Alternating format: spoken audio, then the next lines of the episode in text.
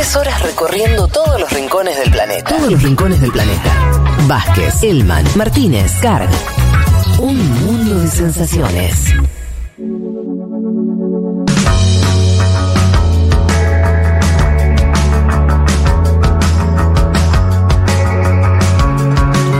Bueno, muy bien.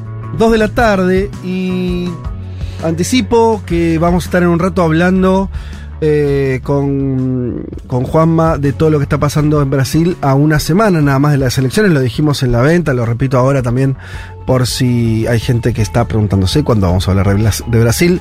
En unos minutos nada más y vamos a estar contándole todos los últimos movimientos, que fueron muchos, que ocurrieron en los últimos días. Y la pregunta del millón de cómo viene esa elección, ¿no? Lo que todos queremos saber y al final nadie sabe, y más con el antecedente, creo yo, vamos a tener que estar el domingo que viene, eh, como se hacía siempre, mirando los resultados. Sí.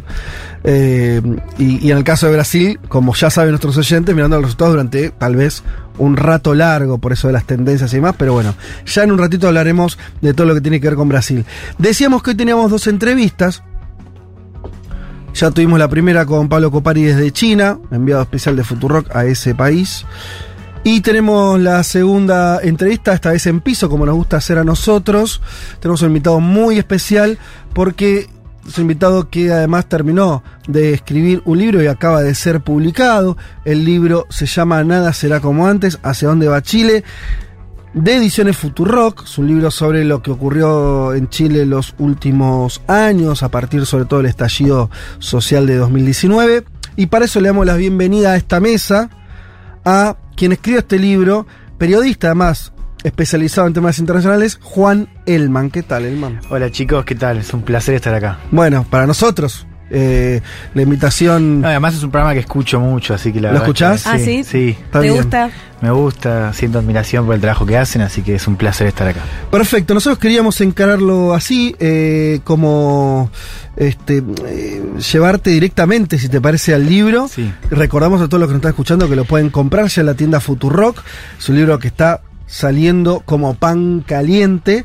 Es un libro de crónicas, empecemos diciendo eso, ¿no es cierto? Sí, es una crónica. Y yo lo que primero quiero resaltar de esto, obviamente abro el micrófono a Juan Maletti que hagan las preguntas que quieran. Cada uno está más, estamos los tres, cada uno con su ejemplar eh, nuevo, estrenado en las manos. Eh, la crónica, el viaje. Hmm. eh, eso para mí ya, ya, más allá del libro, que vamos a hablar obviamente de lo que produjiste después, pero el viaje en sí fue toda una experiencia, ¿no? Sí, fue increíble. Nunca había estado tanto tiempo fuera hasta de Argentina. Ajá. Tuve casi cuatro meses. Eh, y por el viaje y por la experiencia de reporteo. O sea, yo hace tiempo quería estar un tiempo largo. Lo contás al final del libro eso, ¿no? Como Sí. que al final te permitís un poco más un contar cosas tuyas, Sí. un poquito, unos párrafos, y ahí decís eso, ¿no? Como que, que te resulta, es más, decís algo que es muy lindo, es, es muy noble, como decís, bueno, leo el libro y, y las- todo lo, lo que hablamos con la gente, pero la experiencia fue todavía mucho más interesante, las conversaciones, Mm. que lo que pude traducir. Sí, sí, el libro es un recorte. En ese sentido, el, el viaje fue mucho más grande en, en varios sentidos, ¿no? Pero inclusive en la cuestión periodística, o sea, ¿Y cu- hubo- ¿Por qué lo hiciste? ¿Cuál, cuál fue el primer, por qué dijiste, me voy a Chile, chau, eh, fue? por, por un libro de Alejandro Zambra que se llama Poeta Chileno. Ajá. Qué librazo, Eh, por favor. Es un libro muy lindo que a mí me, me conmovió mucho. ¿No lo fue- leíste? No, no sé de qué están hablando. Eh, soy un es, un libro, es la última novela de Alejandro Zambra, que es un escritor chileno fabuloso. Eh, la novela es increíble, fue una de las novelas de 2020. Ajá. Y él tiene, el libro es, es increíble por varias cosas, ¿no? Pero él además tiene un, un personaje que se llama Prue, que es una cronista norteamericana que, que está medio perdida en Chile. Tiene ¿En qué época está ambientado? No, en, en Ahora. ahora. Eh, que, que está un poco perdida en Chile, tiene un amorío frustrado y bueno, se dedica a hacer un- una crónica, un reportaje sobre eh, la escena de la, la escena local de la poesía chilena. ¿no? Eh, y es interesante porque de hecho inclusive va a, a visitar a Nicanor Parra, eh, a la casa de él ahí cerca de Valparaíso. Esta, sea, hace un montón de entrevistas y, y tiene una experiencia muy linda en, en Chile, ¿no? Eh, y fue, o sea, yo medio que lo tomé como inspiración porque yo fue justo un momento en el cual yo había renunciado a, mi trabajo, estaba con, con más tiempo, o sea, seguía, seguía teniendo los trabajos de, de tele, de radio, había renunciado a mi trabajo principal, que era, que era el diario, eh, y dije, bueno, este es un momento para hacerlo. Yo sabía que había elecciones a fin de año, hablé con, con vos, me acuerdo. Y yo en principio quería irme un mes y medio a hacer un reportaje sobre la juventud chilena. Mm. No sé, porque ahí aparece un poco la idea de, che, en Chile están pasando buenas cosas, es un país que está cerca y puedo hacer eso que hace tiempo quiero hacer, que es irme un tiempo largo eh, a reportear. Eh, y después sale la idea del libro, eh, gracias a vos, que ahí lo, lo cuento en, en agradecimientos. Por favor. Eh, y se transforma en un libro. Yo me acuerdo de estar. Eh, porque esto vos viajaste en enero. Yo viajé en noviembre. Ah, noviembre ya estabas. Sí. Claro, entonces ah, vos ya estabas de viaje y me acuerdo en las vacaciones de estar hablando mucho con vos, estando vos en Chile. Yo estaba en mis vacaciones acá. Eh, y estabas como eso, en el medio de esa experiencia que... Y además lo otro, siguiendo un toque con el viaje, es que además no es que te quedaste en Santiago, digo, recorriste el, un país que es recontra largo, difícil Hmm. y muy distinto. Y eso está buenísimo por el libro. Vos tenés, hay capítulos, eh, también le cuento a la, a la audiencia, capítulos vinculados a eh, al norte de Chile, a Santiago por supuesto, también a la zona eh, de, de la, la Araucanía, donde está más explícito el, el conflicto mapuche. O sea, hay una un, un intento también siempre, obviamente, como decís, todo el libro es un recorte, es imposible decir Mm. está todo Chile, pero un intento muy fuerte, poniendo mucho el cuerpo, de tratar de ir a distintos lugares para que esa imagen de Chile sea, qué sé yo, lo más representativa de, de que se pueda, ¿no? O mostrar un fresco, una pintura lo más compleja que se pueda. Lo cual es, es cierto, lo cual creo que también ayuda a entender un poco lo que vive Chile hoy, porque inclusive el resultado del plebiscito, digo, si uno mira las regiones que fueron más reticentes al apruebo, fueron justamente el, el sur y el norte, ¿no? Y, y el libro, más allá del estallido de los 30 años, que son, o, o la generación Boric, o la discusión dentro de la derecha, que son capítulos que están en el libro, hay eh, un intento por contar, en el lugar de los hechos, tres fenómenos particulares. Mm. El conflicto chileno-mapuche en la Araucanía, que ahí fue un, un- un reporteo de varias semanas. Eh, el conflicto mirante en la frontera norte. Déjame decir una cosa con eso, que donde tratás de explicar algo muy complejo que es que en esa región, donde hay más expresiones eh, indígenas, mapuches, es donde Cas gana muy fuerte, la ultraderecha, Sí. y donde tampoco hay una, una narrativa indígena consolidada, ¿no? Tenés algunos opinando una cosa, otros más... Pasó con la constituyente ahora, con Sí. la votación a la. ¿no? Le fue bien, exacto, en comunidades o en comunas con alta población indígena, inclusive propios mapuche votando por, por CAST, así que Mm. tiene, digamos, un capítulo dedicado Sí. a eso. El segundo fenómeno es la crisis migratoria en la frontera norte, con eh, una estancia en Iquique. Eso creo que no lo sabe nadie. O sea, quiero decir, ¿no? O sea, alguna vez no sé si lo contamos acá, pero si no, contarlo en Mm. dos palabras, pero es muy interesante porque es Bueno, un tema que sí. no está en agenda. Solo circuló en su momento con los venezolanos, la comunidad de venezolanos y que le habían quemado las pertenencias, pero un momento, Exacto. una foto, Mm. una semana y no se trabajó mucho más. Esa fue la noticia eh, que yo tenía en radar, pero realmente pude entender la dimensión de lo que había pasado estando allá. De un tema que en el norte es, es- es muy importante, que es la llegada. A ver, ahí lo, lo que pasa es que vos tenés no solamente llegada de venezolanos, que acá también tenés, Mm. sino los cruces irregulares. O sea, Chile se convirtió en, en el último, en los últimos dos años, sobre todo en el último año y medio, en un destino privilegiado de eh, quizás los perfiles menos favorecidos de la última parte del exo venezolano, ¿no? O sea, vos acá tenés en Argentina y, y Chile en un primer momento la llegada de Clase eh, media. clase media, exacto. Por, también por el costo, o sea, la gente que Sí, podía pagarse un avión. Sí. El tipo de migración que está viviendo Sí. Chile en este último año y medio son perfiles de venezolanos que fueron primero a Colombia, Claro. de Colombia se fueron a Perú y Ecuador y ahora están llegando a Chile.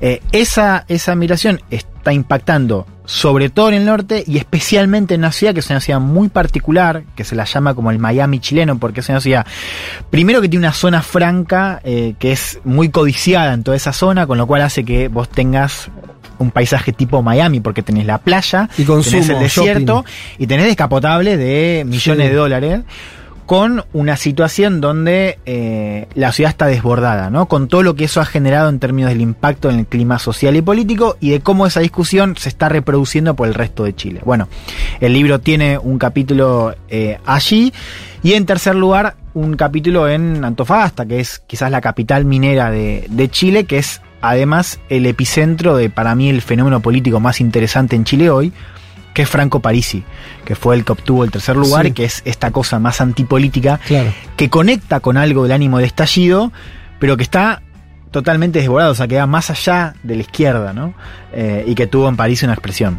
¿Por qué el nombre, Juan? ¿Por qué el nada será como antes que marca un quiebre con el pasado y una perspectiva distinta de futuro?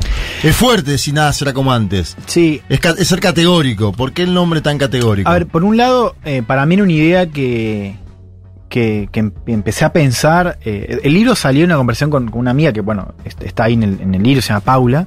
Eh, o sea, no está esa escena, pero, pero sí a Paula aparece bastante. eh, que es una amiga con la que estuve compartiendo departamento ahí en Santiago.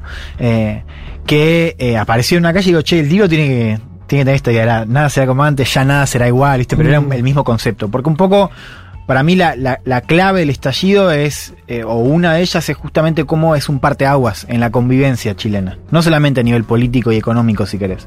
O sea, el tiempo se empieza a nombrar de otra manera.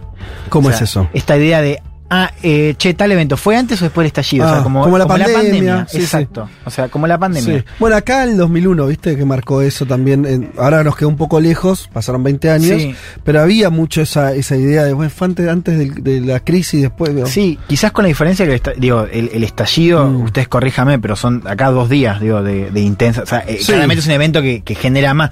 Pero digamos, en términos de, de cómo altera la rutina, Sí. es. Sí, eh, allá fueron meses. fueron meses, claro. Eh, entonces, un poco estaba esa idea de, del parteaguas, eh, inclusive en la misma manera de nombrar y comprender al tiempo, por un lado, eh, en lo que termina partiendo desde la cuestión constituyente que arranca ahí, ¿no? Y que marca un, un nuevo proceso, eh, la quizás el agotamiento definitivo del sistema de partidos de la transición, o sea, Mm. se termina Sí. de romper efectivamente el sistema de partidos que, que Chile tuvo durante 30 años. ¿Se termina de romper o se empieza a romper? Porque hasta ese momento. Bueno, lo que, lo que tenés, digo, eh, si querés en términos más politológicos, es un, un- un ciclo, digamos, que va de 2011 a 2019, donde se termina de romper el sistema. Ah, Eh, y 2019 creo que lo termina de confirmar, porque de hecho si vos ves lo que pasa después, vos fíjate que esta elección, eh, para mí la elección de, de la, la- la que gana Boric, hay un dato que es ineludible, que es que las, las- los dos candidatos de, que pasan a segunda vuelta son dos candidatos que van por fuera de las, de las coaliciones tradicionales. Que ese para mí es el dato para decir, Sí, bueno, ya es sí, otro claro. sistema Ahí sí, Sí. sí, sí. con París sacando el tercer lugar. O sea, Ujú. ese sistema se Sí, muere eh, en 2019, se termina de morir y se confirma efectivamente en 2021. Ahora, hay una segunda idea que, que para mí era y es hoy motivo de discusión y fue una manera de, plan, de, de pararse, que es cuando el rechazo se impone en el plebiscito del 4 de septiembre, empieza a aparecer esta cosa de, ah, listo, todo va a ser como antes, o, Mm. o una cosa así, decir, ah, bueno, volviste al punto de partida, ¿no? Muchos decían Chile no cambió en broma en Chile no cambió, como, como si el estallido fuese como una Hubiese especie estado de- anulado, por eso. Sí, o, o un paréntesis histórico, ¿no? Claro. Entonces, el libro un poco discute con esa idea, que, inclusive implica discutir con, con, digo, hoy vos hablás con cualquier progresista chileno medio y un poco te dice eso, te dice, no, esto está como, volvimos al lugar donde estábamos. Eh, Déjame que para eh, te leo un- un- algo que escribiste vos mismo, que parte del libro, donde está esta idea, me parece muy clara. Eh, decís, es al, el- al principio del libro, en las primeras páginas, el estallido expuso un profundo quiebre en el concepto de autoridad. Esa reacción alcanzó a políticos, policías, empresarios e intelectuales, pero también a padres de familia y profesores. Antes que anti-neoliberal, el estallido fue anti-elite. Fue una ruptura con todo lo que estaba arriba. A muchas manifestaciones, de hecho, les gusta hablar de revuelta, como quien dice insurrección. Quizás sea más preciso hablar en plural. El estallido fue un conjunto de estallidos, una mamushka de insurrecciones. Compartían el malestar y su rechazo al status quo. Apuntaban a figuras de autoridad a quienes estaban arriba. Por eso también la protesta fue tan diversa. sí, eso, Como verán, está bien escrito además el libro. ¿eh? Es otra virtud. Gracias, eso para mí era también algo importante. Eh, no, entonces, eh, un poco el, el- el libro, y con ese título, apunta a discutir eso, digamos, que es, eh, no se puede volver al 17 de octubre. O sea, hoy vos ves encuestas y la mayoría de chilenos y chilenas está a favor de un nuevo texto constituyente. Ojalá un 17 de octubre Eh, volviéramos, volviéramos, pero eso es otro tema. ah, ah, porque el 18 empieza la Claro, revolución. el 17 de octubre. Bueno, esa fue una discusión también. Si el 18 de octubre de ellos fue, eh, fíjate interesante, un 17 de octubre sin Perón. Claro. O sea, populismo sin líder. O sea, esa es una discusión Total. muy, muy actual en Y, Chile. y la tienen eso. Es pueblo sin líder. Y sí. El 18 chileno es, es la irrupción de un pueblo sin líder para algunos. ¿no? Vos sabés que el 2001 tuvo esas características en Argentina también. Ah. Pasa que después la saldó la política. La un- saldó Néstor Kirchner, siendo Claro, do- dos años después estaba más o menos saldado. Claro. Pero en ese Sí. momento está bueno el momento, digo. Sí, sí, Yo claro. recuerdo bueno, el Los liderazgos eran Zamora, eran liderazgos. No eran, o sea, pero eran liderazgos muy menores. O Exacto. sea, no lograban representar lo fuerte que ha sido la Exacto. crisis. Que creo que es un poco lo que pasa también. a- Y eh, algo interesante que es, eh, eh, ustedes me van a corregir, pero ese que se vayan todos, Sí. metía el peronismo también. Sí, sí, claro. Total. Digo, bueno. Pasa a ser un, un periodismo muy especial. más- Hoy a la izquierda chilena, Sí. la Le pasa izquierda eso. sufre eso. Parisi, en términos de representación, es eso, es. Ya está, no importa. Boric es lo mismo. Sí, sí, ¿entendés? es parte de la- de- del mismo sistema. Entonces vuelvo. Eh, nada será como antes porque no se puede, por, porque el mandato de cambio sigue presente, sigue activo, porque hay algo que se rompió y no vuelve atrás, y también por algo que lo, des- lo que decía antes acerca de la cuestión fuera de Santiago.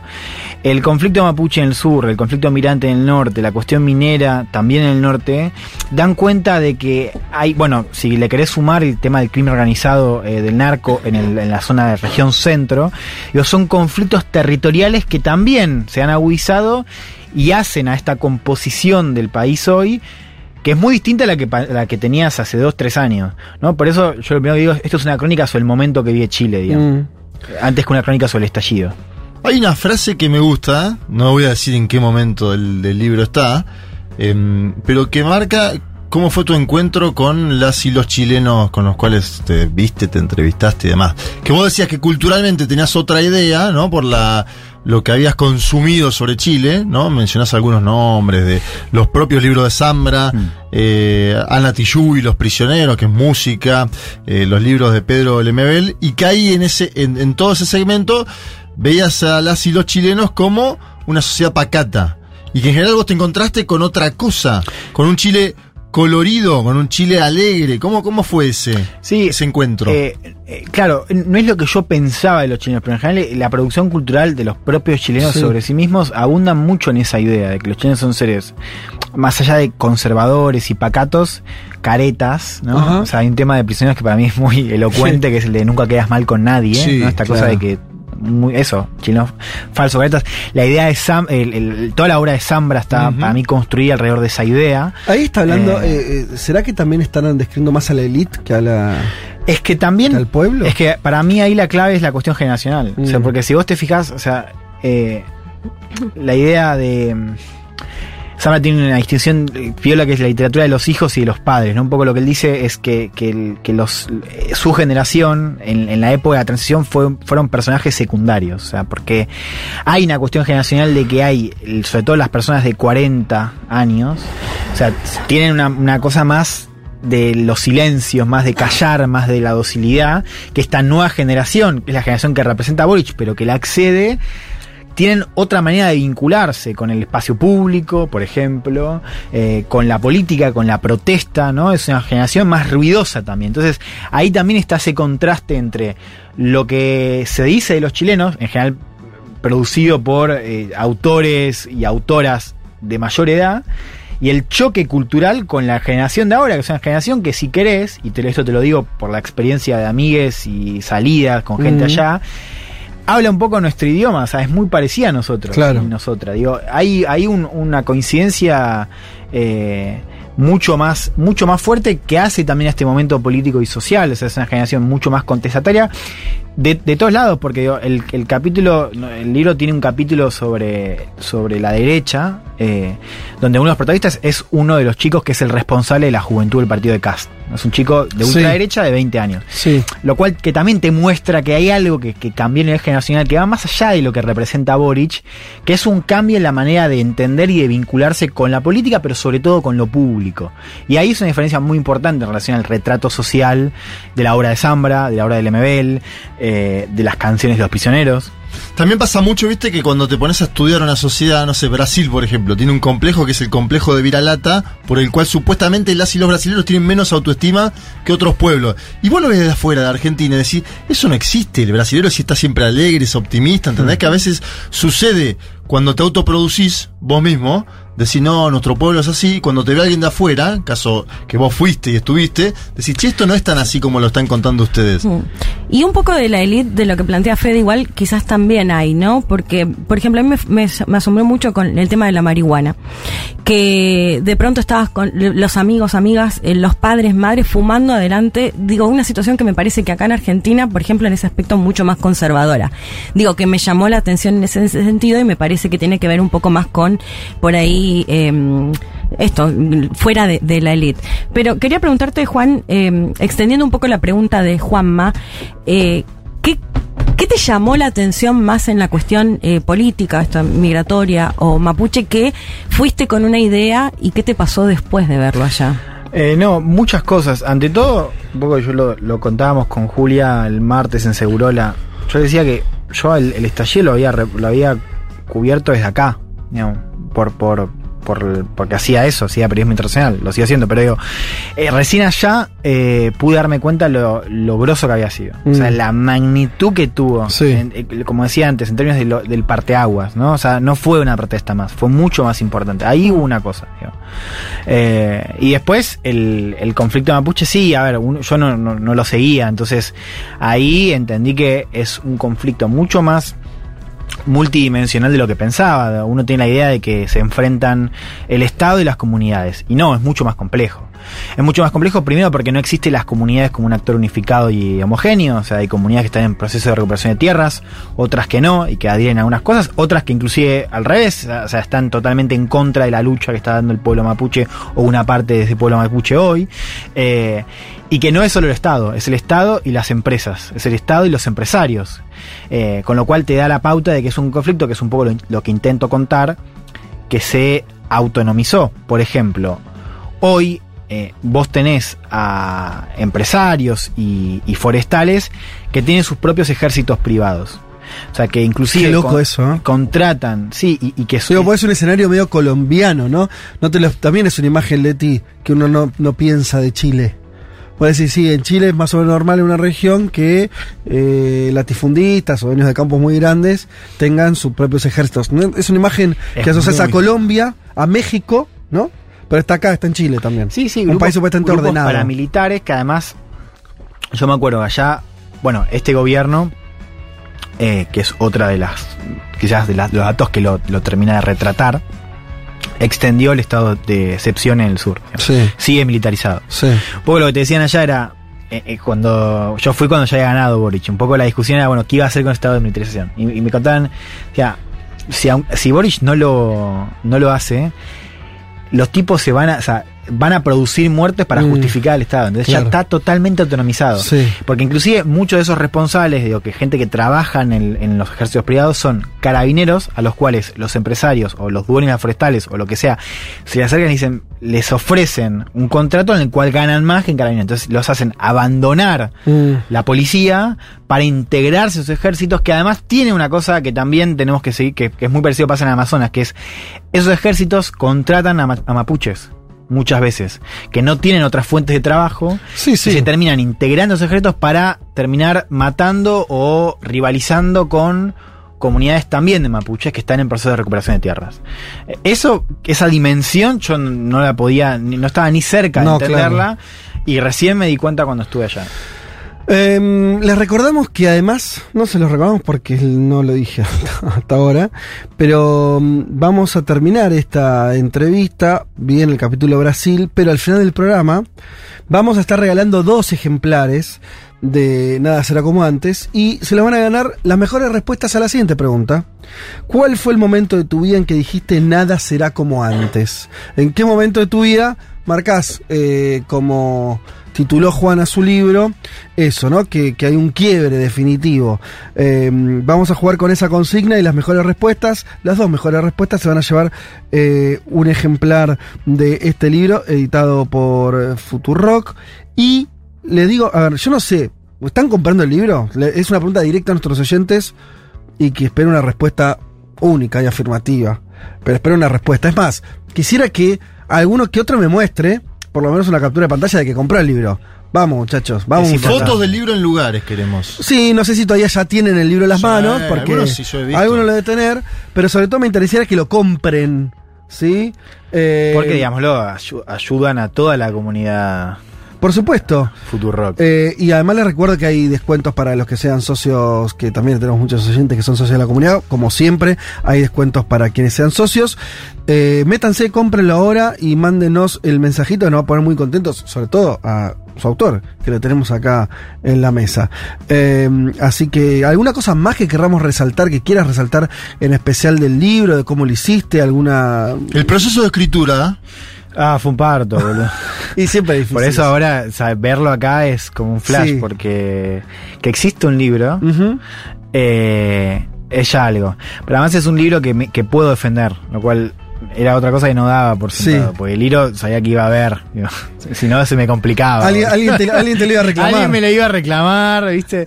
Eh, pero además es un libro que, siendo mi primer libro, es decir, faltan un montón de cosas que hay que pulir y que serán pulidas, pero digamos, es un libro que puedo defender, que me interesa defender y que me gusta defender, eh, en un proceso que por momentos está totalmente perdido, bueno, ustedes me vieron acá, eh, y yo creo que, que a mí lo que me interesa también es que es un libro que, les decía, es una renuncia, es un recorte a otras historias que quedaron fuera, como todo libro. como todo libro, pero que eh, tiene, o sea, cuenta parte de ese reporteo que para mí fue lo más importante, porque yo estuve tres meses y medio ahí y el Sí. libro tiene más de 60 entrevistas. No, y además... eh, Entre sí. expresidentes, académicos, diputados, militantes, de todo. Voy a tratar de responder la pregunta que se pueden estar haciendo algunos del otro lado y decir, bueno, ¿y por qué me voy a comprar yo este libro o para qué? Yo les digo lo que a mí me pasó con este libro, que no, no creo que sea muy distinto a lo que le pasaría a cualquiera de ustedes que lo compra y, y lo lee. Que es, ¿tenemos alguna idea de Chile? Sí, es un país vecino, al- más de alguno habrá ido de vacaciones, o tiene familiares o amigos, o, o- o- o sabe cosas de Chile, data algunos datos sobre la, la política chilena y demás. Sabemos además, y me incluyo, y los incluyo también ustedes, en que los últimos años de Chile fueron muy movilizantes, porque veníamos de un proceso donde Chile era un país de tan ordenado, era casi aburrido, a veces, ¿no? Había un orden político, económico, se hablaba mucho de que era el, el modelo que estaba en pie. Después de la revuelta, todo eso eh, se, se revisa.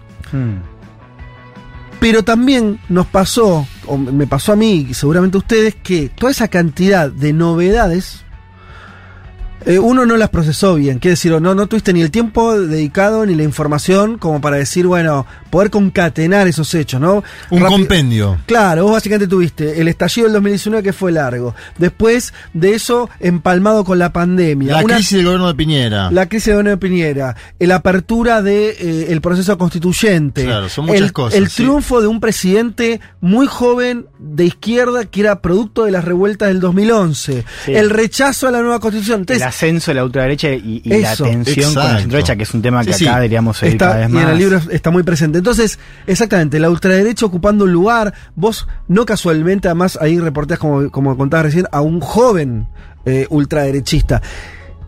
Bueno, todos esos cambios, ¿no? Me parece que lo que hace el libro, porque el libro además no lo dijimos por ahí, esta parte la salteamos, pero además hay un muy buen recorrido histórico y también se explican esos 30 años, están contados los 30 años de la transición a partir de los propios personajes, entrevistaste a Lagos, hablaste con un montón de personas que narran también esos años y que explican la evolución. Y el libro, vos terminás de leer el libro y todo eso se te ordena de una manera muy impresionante. Y de verdad, para el que tenga el más mínimo interés sobre Chile, que creo que cualquiera, por lo menos que, que viva en Argentina, por una cuestión hasta de, de- de cercanía y demás, me parece que mm, eh, eso, que es imprescindible su lectura. Así que de verdad los invito a que entren ahora a, la página de Futurock en, en tienda.futurock.fm. Ahí compran el libro. Si son socios, socios de la comunidad, van a tener su descuento. Si no, el libro igual está a un precio muy barato, muy accesible. Eh, también hay envíos a todo el país y demás. Eh, para los que preguntan por Chile, ya estaremos viendo qué manera el libro llega a Chile. Si hacemos una edición allá o de qué manera, por ahora no. Eh, Va a llegar, va a Pero llegar. va a llegar muy, muy, muy pronto va a llegar. Voy a aprovechar y mandarle un Sí. saludo a Leila Gamba, que solo está Sí, escuchando. que claro, editó- editora. Qué buena Editora. editora Leila Gamba. Editó este libro con, con mucha, con mucha Yo le, le firmaba los mails poniendo gracias eh, por el trabajo y la paciencia. Y bueno, pero es que acompañar, habrá sido fácil. acompañar a, un, es- a un escritor, un escritor en, en- en la hechura de un libro, es un acompañamiento Terapéutico. Eh, sobre todo terapéutico Sí, y, en, psicológico. y en parte literario, ¿no? Pero Sí, sobre, sí, sobre todo, todo, yo es decía, terapéutico. sí, sí, sí. Hemos tenido nuestras largas reuniones Sí, yo decía, de boludo, no- destrave, por de ejemplo. destra- Sí. ¿O no? Sí, sí, sí. Yo esa no me la olvido más. La que tuvimos. Pero bueno, es que eso también es parte ¿Es de la- verdad que apareció una pistola sobre la mesa? No, pero yo le he dicho, le, no, todo he lo dicho contrario. varias veces a Leila, dije, hoy, esta semana me quito la vida. No, terrible. ¿Qué opinas, Leti, de todo esto? Mm, No, no sé, estoy... Eh, bueno, en serio, Juan, eh, felicitaciones por el libro, es un librazo. Eh, es tu primer libro, como Sí. señalaste, y además eso no, no, no habla de la calidad del libro, habla de- del asombro, pero eh, con vos siempre pasa, desde muy chico laburaste mucho, te insertaste, hiciste un montón de cosas importantes, y acá me parece que hay un, un mojón en, en tu carrera que está espectacular, y el libro en serio vale la pena, así que vayan por él, ¿eh? cómprenlo. Bueno, ya... Y armen la presentación, viejo.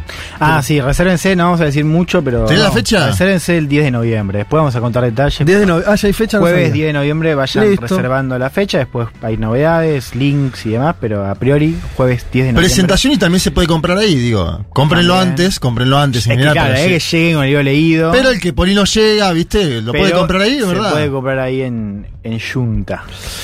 Bueno, muy bien, ya volvemos. Futurock. Futurock. Futurock. Futurock.